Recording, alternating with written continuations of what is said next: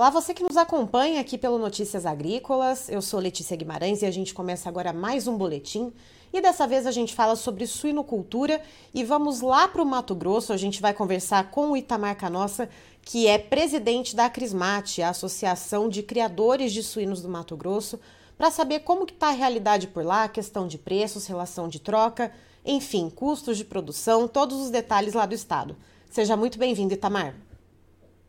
Olá, Letícia, tudo bem? Olá, quem nos assiste, como é que estamos por aí? Itamar, a gente vê, a gente acompanha aqui no Notícias Agrícolas e traz para a nossa audiência, né, diariamente e também, uh, no caso da suinocultura, semanalmente, às quintas-feiras, um levantamento de preços, né, a, a, a, aqui no, nos principais estados, né, produtores e que comercializam o suíno no mercado independente. E aí eu queria puxar de você aí no Mato Grosso, Uh, da semana passada para cá, como é que ficou a questão dos preços? A gente sabe que final de mês é um pouco mais complicado. Uh, como que estão os patamares por aí? Olha, Letícia, o que se praticou a semana passada esteve na faixa de R$ 5,80 ao quilo pago ao produtor. É, é um preço que a gente vem debatendo pela Bolsa toda quinta-feira. E esse praticado é realmente o que efetivamente ocorreu na praça agora nessa semana. Certo. E Itamar, pensando na questão da relação de troca, né? E pensando que vocês uh, aí no Mato Grosso estão um pouco mais perto né, da, da matéria-prima para os insumos para as rações. Uh, como é que está a relação de troca né, entre os custos de produção? É claro uh, que a cesta de custos de produção não é só composta pelos insumos para alimentação dos animais, a gente sabe que tem muito mais coisa, mas a alimentação dos suínos é o que mais pesa, né? Então, Uh, como é que está aí essa relação? O produtor está saindo no prejuízo, está empatando? Como está a situação por aí? Olha, Letícia, aqui nós hoje, com esse preço praticado, o nosso custo em torno de seis reais, em média, claro que isso varia de granja para granja, lógico, Sim. dependendo dos custos fixos e variáveis, né? A gente hoje já está tendo um prejuízo de 30 reais em média por cabeça de animal produzido. Então, essa situação que você comentou, nós aqui do Mato Grosso, de termos esse privilégio de estar próximo às principais matérias-primas, que é o milho e o soja, esse diferencial, para ser bem sincero a, a, você e a quem nos, nos assiste, nos ouve, ele já não é mais o diferencial. Por quê? O preço praticado aqui no Mato Grosso, ele já não está mais aquele diferencial que atraía antigamente, há algum tempo atrás, produtores, ah, tornando uma, a Mato Grosso uma frente de investimento, uma fronteira nova para se produzir suínos ou proteína animal. O preço que a gente vem pagando aqui na, no farelo de soja e no milho, ele não difere mais tanto do que se pratica no sul e no sudeste. E aí temos um, um agravante aqui que acaba por encerrar essa conversa que eu comento assim, que o Mato Grosso já foi uma fronteira, que é a logística. Então, por que, que, você, por que, que alguém vai investir no Mato Grosso? O seu custo já não é o diferencial. E aí tem o problema da logística de você levar esse produto para fora. Então, são situações onde é, o que era bom, hoje o Mato Grosso está se tornando inviável para se produzir proteínas animais.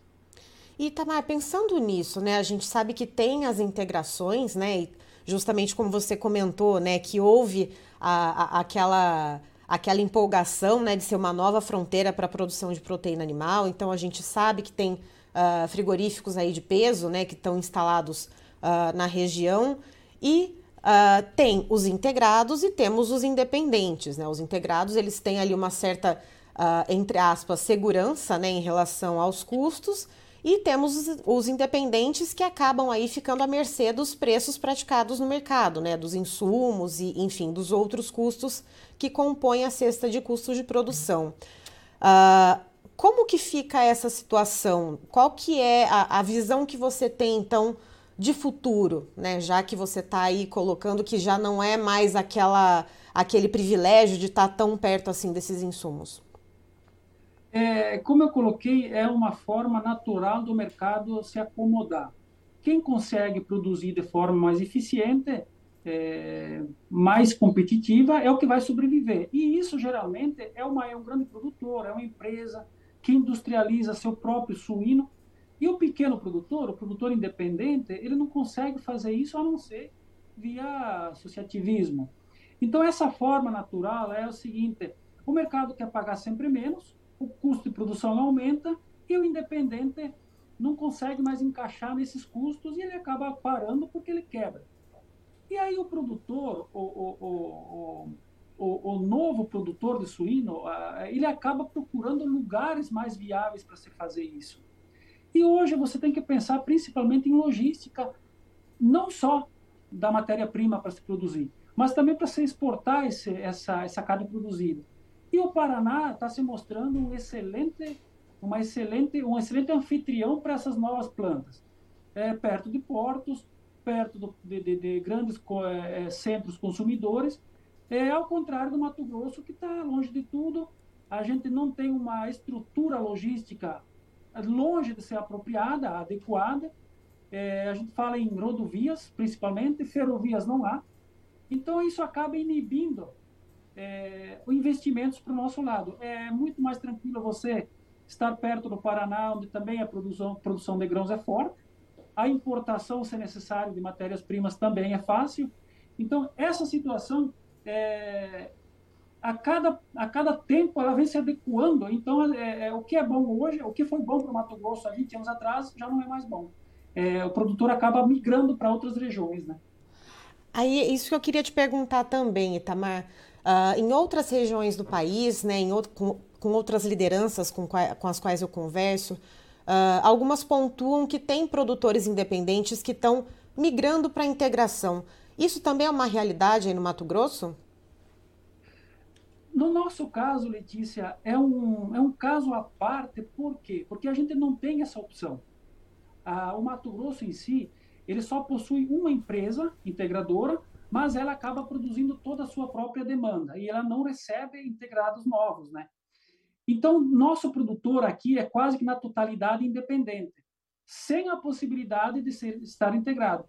Alguns, frente à divisa do Mato Grosso do Sul, conseguem trabalhar com algumas cooperativas do Mato Grosso do Sul, mas são muito poucas, poucos casos.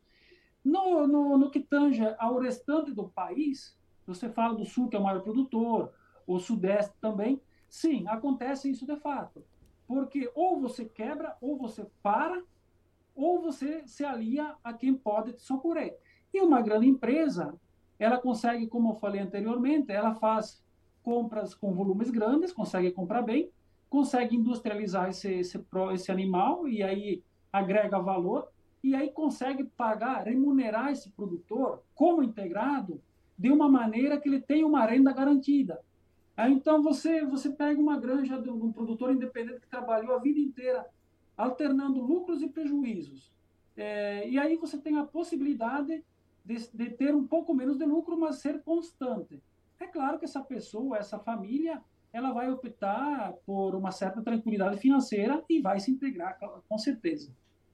E, e antes da gente entrar ao vivo, Itamar, você estava comentando uh, justamente a respeito dos independentes uh, desse prejuízo, né, dessa, dessa falta de, de uma renda constante. Isso tem afetado os investimentos na granja, no crescimento, na modernização? Olha, Letícia, é, eu sou assim, eu costumo, costumo ser bem, bem franco nas minhas colocações, porque é, é mais tranquilo quando você coloca a realidade de uma forma simples de ser entendida. E o que eu traduzo aqui em poucas palavras é que, andando pelo Brasil, eu, eu costumo, pela minha função de representatividade, a gente anda muito pelo Brasil e dificilmente você vê uma granja nova de produtores independentes, é, ou até granjas sendo reformadas, porque não tem mais aquela viabilidade, não há aquela sobra para você construir ou reformar ou melhorar tecnicamente essa granja. Então, é, você vê isso acontecendo com grandes indústrias, mas produtores independentes, é, é, há menos de quatro, cinco, até seis anos, eu não estou vendo granjas novas, e inclusive é o que eu vejo, e há números e números preocupantes de muita gente parando. É, eu vejo aqui no meu estado, é, onde eu conheço a maioria dos produtores, produtores com 2.200 matrizes, aonde a, eu, essa pessoa tinha produção de milho, de soja, a granja, um ciclo completo, é, abatedouro e comercialização. Essa estrutura toda não viabilizou. Então, essa granja no Mato Grosso está fechando as portas. E inúmeras outras é, granjas de menor porte, aonde a dificuldade é ainda maior. Então, com certeza, Letícia, o futuro, um futuro próximo para o independente, para o terceiro, eu falo não só Mato Grosso, mas o Brasil inteiro, eu não estou vendo eles com, com bom, bons olhos. E, e, Tamar, a respeito das exportações, né? No primeiro semestre, uh, a gente viu ainda as exportações de carne suína patinando. Uh, a gente vê agora esse segundo semestre um pouco melhor, né? Dando uh, um certo ritmo melhor para esses embarques. Não como a gente viu nos últimos anos, né? Que a gente tinha a China ali comprando, né? Com uma voracidade muito grande. Uh, mas essas exportações melhorando um pouco agora nesse segundo semestre, isso já está se refletindo no preço aqui no mercado interno ou isso ainda não chegou aqui no Brasil? Com certeza, você colocou bem, Letícia. Principalmente nesses dois últimos meses, a gente está conseguindo bater sempre, acima de 114 mil toneladas mês exportadas. Então, isso é, é fantástico para nós, porque se não está fácil assim, você imagina com esse volume todo ainda aqui dentro, seria ainda pior. E aí essa, essa exportação, ela flui com certeza, porque a nossa moeda está desvalorizada, o, preço da carne está baixo, e então viabiliza exportar. É, e, e, assim, é, vejo isso, mas é, volumes, eles acontecem. O que nos preocupa é o valor que está sendo pago a cada contrato, a cada renovação de contrato, é, vejo sendo fechado com valores menores. Então, o que acontece é que está saindo carne, claro, tanto bovina quanto suína, principalmente que a gente trabalha, mas os valores pagos por essa proteína é, não estão tá cobrindo o nosso custo de produção. E aí, então, uh, olhando para todo esse cenário, né, Itamar, Uh, você falou que vê num futuro próximo né, essa inviabilização da suinocultura independente. Uh, o que, que, se pensa, então, pro, pelo menos até o final desse ano? Né? A gente tem aí, uh, é claro, né, uma produção que não é que nem a produção de frango, né, que você consegue modular né, essa velocidade de produção. existe algum planejamento de enxugar um pouco essa produção aí no Mato Grosso para tentar melhorar os preços ou mandar os animais mais leves para as granjas, para os abatedouros, perdão. Uh, existe algum planejamento nesse sentido? É assim, na verdade você não consegue interferir nessa nessa situação de demanda e oferta, por mais que a gente queira, é, você não pode e não, não consegue. Ela acaba acontecendo de forma natural.